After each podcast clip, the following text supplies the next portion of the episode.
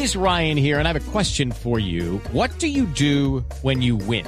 Like, are you a fist pumper? A woohooer, a hand clapper, a high fiver. I kind of like the high five, but if you want to hone in on those winning moves, check out Chumba Casino. At chumbacasino.com, choose from hundreds of social casino style games for your chance to redeem serious cash prizes. There are new game releases weekly, plus free daily bonuses. So don't wait. Start having the most fun ever at chumbacasino.com. No purchase necessary. BGW. Void were prohibited by law. See terms and conditions. 18 plus.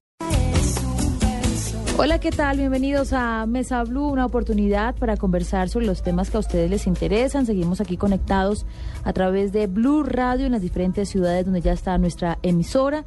Y cuando decimos con temas que a ustedes les interesan, estamos planteando y sobre todo manejando las propuestas temáticas que ustedes nos hacen llegar. Don Felipe Zuleta. Doña Mabel, Lorena, buenas tardes. ¿Cómo va? Un domingo, sabe que Sí, de buen se- clima. Semana dura, ¿no? Eh, Sí. Mucha noticia tuvimos en Mañanas Blue, ¿no? Mucha noticia, por eso queremos relajarnos el día de hoy, ¿le parece? Sí, es que además ya los oyentes nos han dicho que quieren temas fáciles, que puedan oír el domingo, en familia, antes del fútbol, y por eso entonces hemos puesto temas fáciles como el sexo y otros, eh, y otros por el estilo, ¿no? Sí, muchos comentarios de nuestro programa anterior. Pero buenos. Sí, muy de buenos. verdad es que uno le agradece a los oyentes que, que en medio de su familia, sus ocupaciones de domingo, nos, nos mandan trinos a Blue Radio Co. Y uno los recibe y nada más nos, va- nos, nos van dando guías para el siguiente domingo. Y esa guía la tenemos el día de hoy. Hoy vamos a hablar de gastronomía. Tenemos un invitado que cuando ustedes lo escuchen, a- lo escuchen hablar se van a dar cuenta de su pilera, de su entereza y de lo que ha conformado invitándonos a- al cielo. Está Juan Manuel Barrientos con nosotros, él es chef. ¿Y de qué vamos a comenzar, Juan Manuel? ¿Chef o cocinero? Cocinero. Ah, ya hemos aprendido. ¿Usted se acuerda que lo de los chefs? ¿Qué es un chef? No, es decir, chef y cocinero, eh, pero chef dentro de la cocina. Chef es un cargo como gerente. Ah, Eh, entonces uno no se gradúa de gerente, uno se gradúa de administrador y luego es gerente. Eh, yo fuera del restaurante soy cocinero para todos.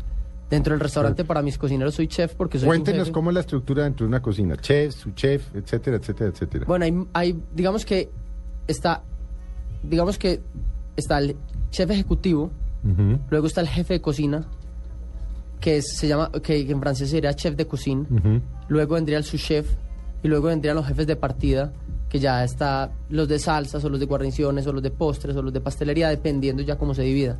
Pero básicamente está chef ejecutivo, chef de cocina, sous-chef y jefes de partidas. El chef ejecutivo es el que se sienta a diseñar y a pensar los platos. Y es la última, es la última instancia cuando el plato va a salir al- al- a la Exacto. mesa. Es el que mira que esté impecable como él se lo di- diseñó y como él se lo pensó. Cabe ¿no? recordar, oyentes, que nuestro compañero Felipe Zuleta estudió de este tema. Yo Entonces, estudié- claro, yo estudié un año en- en- en diga el- dónde, por favor. En la Pacific Institute of Culinary Arts en Vancouver. Entonces, Entonces pueden imaginarse menos- que él sabe del tema y va guiando. Yo sí soy, como muchos de Pero yo ustedes, también cocino ignora. y Yo igno- soy una ignorante de muchas cosas de, de tema de gastronomía, pero me encanta probar. Pero es que además le quiero decir que yo estudié un año, que era lo que duraba ese curso, entre otras donde estudiaron los hermanos Rausch, los de Ujú, Criterion. Sí, claro. Pero lo hice por hobby. Nunca pensé que, que lo iba a, a hacer por profesión, porque es durísimo. Pero quienes Es- es hemos probado sus platos, del mundo. pero usted no sea modesto, quienes hemos probado sus platos, perdónenos, Juan Manuel, para que nuestros oyentes entiendan por qué Felipe habla tan bien de la cocina, eh, cocina deliciosa además, queremos contarles. Ahora y sí. hago unos pollitos. Pero a mí no me invitó a la casa. Ay, te voy a invitar, Es te voy a no- invitar a partir no de este programa. yo no lo conocía, Pero hoy lo Manuel. vamos a conocer, Juan Manuel. Entonces nos estaba contando de la estructura de una cocina y este término personalmente me encanta porque antes, cuando empezó todo el tema de la revolución, o digamos que empezó la gente o los jóvenes a estudiar gastronomía, era, no, yo soy chef. Y era una cosa súper nice, súper bien vista, digamos. Y ahora es cocineros. Pero es mejor visto porque entre uno más humilde sea, es mejor. Y, Sí, pero el término es distinto. eh, a ver, lo que pasa es yo creo que fue más un error de comunicación de las escuelas de cocina en donde le decían a los estudiantes que van a graduar chef. de chef. Claro. Y, y- y, pues a, a uno pues una universidad no lo gradúa de gerente porque no, no le está dando el cargo. Entonces realmente yo digo, yo soy chef para mis cocineros cuando les estoy dando una orden. De ahí para adelante soy un cocinero igual que ellos y, y afuera soy un cocinero de pasión. Bueno, usted es de Medellín, ¿no? Paisa. No se le nota. No es paisa, ¿cierto? Usted es de Más Medellín. paisa que una taja de maduro. Saludos a todos nuestros oyentes de Medellín que siempre están conectados con Blue Radio. ¿Por qué quiso estudiar este tema? ¿Por qué quiso meterse en la gastronomía? Por ser creativo. Mira que yo, eh, siempre he sido, yo creo que hiperactivo. Ahorita me decía Felipe, usted es como intenso y yo sí bastante. Em, Es que hablamos cinco minutos antes, ¿no? Y, Está un y yo ya, poquito- ya estaba cansado. Está extasiado hablando, pero No, es no, como apasionado. Es, Es, que es la única pasión. manera de hacer Mm. la cosa bien hecha, con En- intensidad. Entonces, em, yo siempre había querido diseñar carros, porque yo corría en karts. Entonces yo decía, yo quiero ir a, a irme a estudiar carros, a estudiar diseño de carros, pero em, no empecé a estudiar ingeniería eh, primero en, Medellín, duré tres días estudiando ingeniería mecánica, luego duré siete meses estudiando ingeniería industrial. Pero lo gracioso del tema es que yo ya hoy reflexiono y yo, yo siempre tuve una búsqueda de cómo expresarme creativamente. Entonces a mí no me pareció raro pasar de cocina, de ingeniería a cocina, porque pues que si uno lo ve desde la forma, pues sí son muy, muy, muy distintas, pero desde el fondo realmente son simplemente expresiones creativas y enfoques distintos. Entonces para mí la cocina es una expresión de la creatividad Y por eso estudió y por eso estudié cocina. gastronomía. Bueno, ¿y dónde estudió? Bueno, yo empecé buscando, yo empecé haciendo cursos en Buenos Aires y detrás de un chef que se llama Iwao Komiyama, que es uno de los 10 mejores chefs japoneses del mundo, lo empecé persiguiendo eh, porque, porque yo quería trabajar con él, entonces era, hacía cursos con él y demás, hasta que un día logré que me hiciera una prueba de cocina y, y pasé esa prueba eh, y terminé siendo su asistente. Pero no, no, despacio. ¿Cómo fue esa prueba? bueno, esa prueba fue graciosa porque yo había cancelado el semestre de la universidad para irme, para irme, no, perdón, yo tenía la plata del semestre de la universidad y me fui a hacer un curso. Estaba estudiando lo mismo, gastronomía. Iba a empezar a estudiar gastronomía en Medellín Sí. y tenía la plata la- del semestre y resulta que él me dice, em, luego de un mes de, de de vivir en un hotel haciendo cursos con él, él me dice, bueno, le voy a hacer esa prueba, em, esa prueba dura cuatro días, se la va a hacer un asistente mío y si usted la pasa, pues ahí, ahí hablamos. Gracias a Dios yo esa prueba la pasé en un día y medio. Eh, Él cuenta que- de manera muy graciosa que yo fui la- he sido la persona que más rápido la ha hecho de, de todos los asistentes que él ha tenido en su vida. Y luego de, de eso, yo llego a trabajar con él. No, Juan Manuel, devuélvase. ¿Cómo fue la prueba?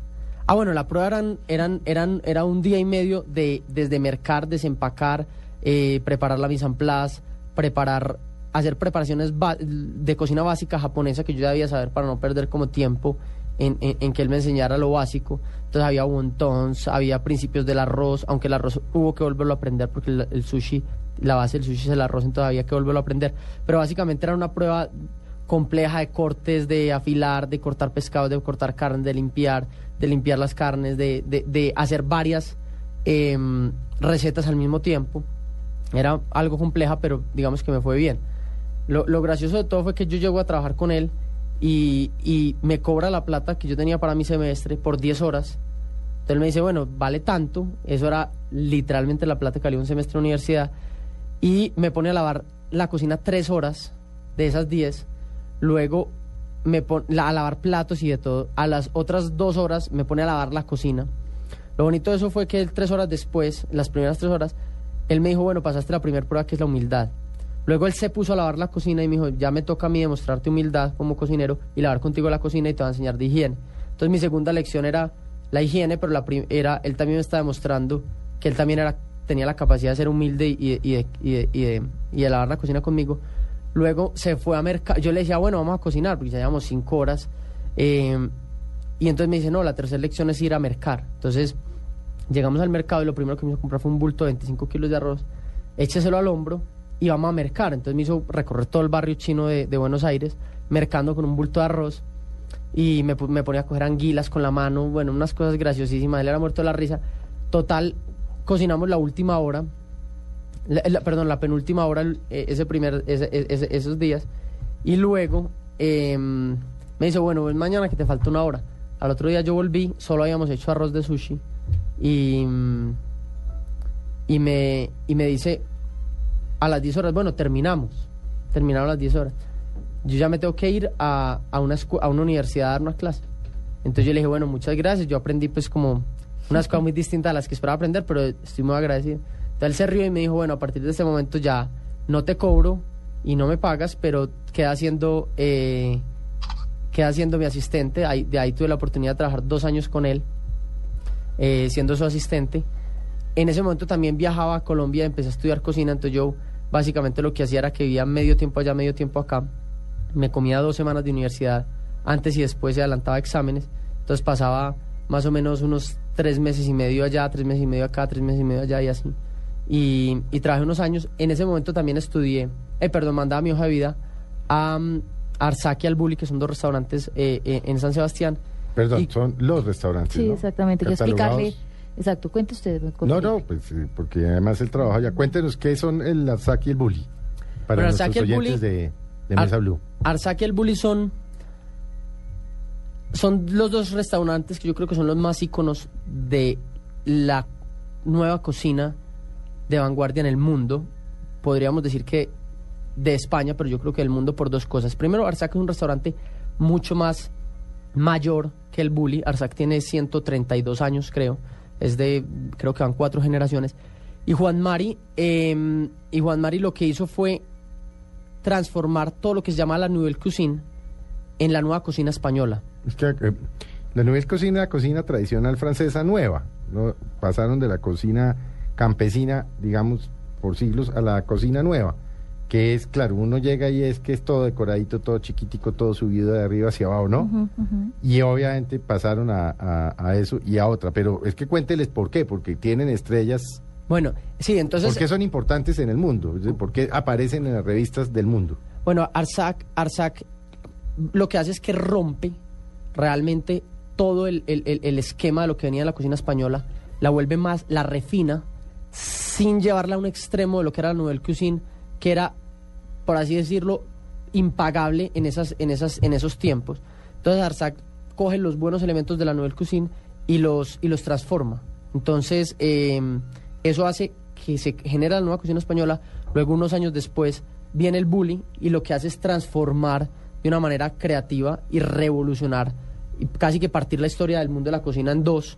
Entonces yo creo que esos dos restaurantes, eh, uno rompe el paradigma de lo que venía antes y el otro transforma y, propone creativamente. Entonces eran como los dos restaurantes insignia. Y yo, como te contaba, escribí cuatro años mi hoja de vida, cada mes la mandaba a los dos restaurantes y nunca recibí respuesta. A los cuatro años vuelvo yo de Buenos Aires y, me encontré un amigo español que su padrastro era amigo de Juan Mari y me consiguió una pasantía y, luego trabajar con Iguao hice una pasantía en, en, en, en Arzac. Luego de Arzac yo ya venía como concibiendo el proyecto del cielo y ya monté el, el- el- el cielo hace cinco años en Medellín y hace dos años en Bogotá en la zona G.